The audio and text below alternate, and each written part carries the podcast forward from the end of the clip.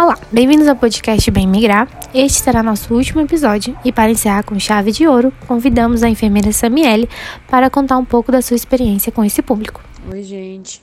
Eu me chamo Samiele, sou enfermeira. Me formei na Universidade Estadual de Roraima no ano de 2010. Depois disso, fiz pós-graduação em saúde da família, trabalhei um tempo em PSF, acabei me apaixonando pela urgência e emergência, fiz pós-graduação também em urgência e emergência e CME e centro cirúrgico. Hoje eu estou atuando no setor de urgência e emergência ainda e num, em um dos hospitais eu atuo no centro cirúrgico. Na graduação, você teve contato com a situação dos imigrantes ou refugiados? Qual a importância da abordagem desse tema entre os estudantes? No período da graduação, eu tive sim contato com situações de imigrantes e refugiados. É, em 2009, 2010 já era bem evidente a situação que estava a Venezuela e os imigrantes já estavam em grande quantidade aqui no estado. Então a gente já, já começava a fazer alguns atendimentos com, esses, com essas pessoas. Quais são os principais entraves que o enfermeiro encontra no atendimento de um refugiado ou imigrante? Creio eu que o principal entrave que a gente encontra é a questão da língua mesmo. Então, quando nós estamos atendendo os imigrantes venezuelanos, tem a questão da língua espanhola e os guianenses, né, a língua inglesa. E também tem a Guiana francesa aqui, que também alguns a gente acaba atendendo alguns pacientes da Guiana francesa. Então, o principal entrave é a comunicação naquele primeiro momento. Um outro entrave que a gente pode encontrar é a questão da cultura dessas pessoas que elas podem estar acostumadas com um tipo de atendimento diferente.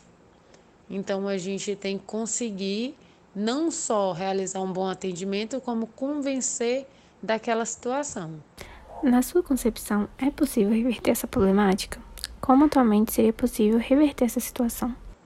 É, essa questão da problemática ela pode ser resolvida com a busca de conhecimento por cada um dos profissionais, né? É tentando ali é, hoje já existe alguns cursos ofertados para servidores, para, os funcionários de empresas, é, na questão de, de, das línguas. Você tem algum registro de uma situação que precisou prestar assistência a um refugiado ou imigrante?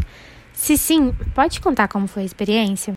Quanto às minhas experiências em atendimento ao imigrante ou refugiado, isso acontece de, for de forma rotineira e diária. Todos os dias chegam, chegam pacientes de outros países, imigrantes, e nós tentamos prestar essa assistência. De início, foi um atendimento mais difícil de ser realizado, porque nós não tínhamos aquele tato com a questão da língua mesmo, da comunicação, e hoje em dia os profissionais já estão mais habilitados para esse tipo de atendimento. Dentre tantas experiências marcantes, teve uma bem atual, que foi um paciente que ficou internado na UTI, que eu trabalho na UTI adulto, e esse paciente sofreu um traumatismo e não estava conseguindo falar.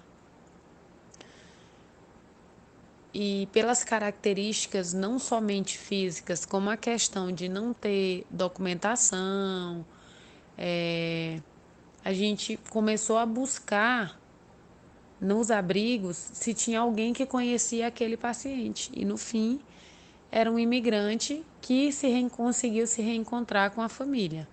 Na sua opinião, como um cidadão pode contribuir na sociedade para tornar a saúde mais acessível para as pessoas em situação de vulnerabilidade advindas de imigração?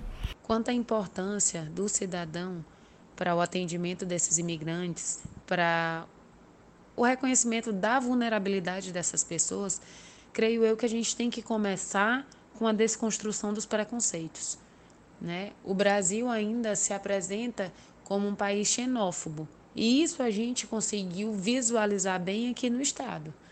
As pessoas, pelo simples fato de serem venezuelanas, guianenses, elas eram maltratadas na rua, em comércio, em hospitais. Então, assim, elas eram, elas se apresentam mais vulneráveis do que as demais pessoas, do que a própria população brasileira. Então, na minha opinião, a melhor forma do cidadão poder contribuir é desconstruir esse preconceito E aí sim, nós como profissionais de saúde está ofertando o melhor atendimento a quem precisar desse atendimento, independente de nacionalidade, de cor, de credo, de raça. A gente só tem que estar tá ali para prestar um bom atendimento. Agradecemos imensamente a audiência e esperamos que tenhamos despertado o interesse nesse tema tão relevante e que a partir de agora possamos fazer a diferença no atendimento a esse público. Todas as referências usadas nesse trabalho estão disponíveis na descrição do podcast. Até breve!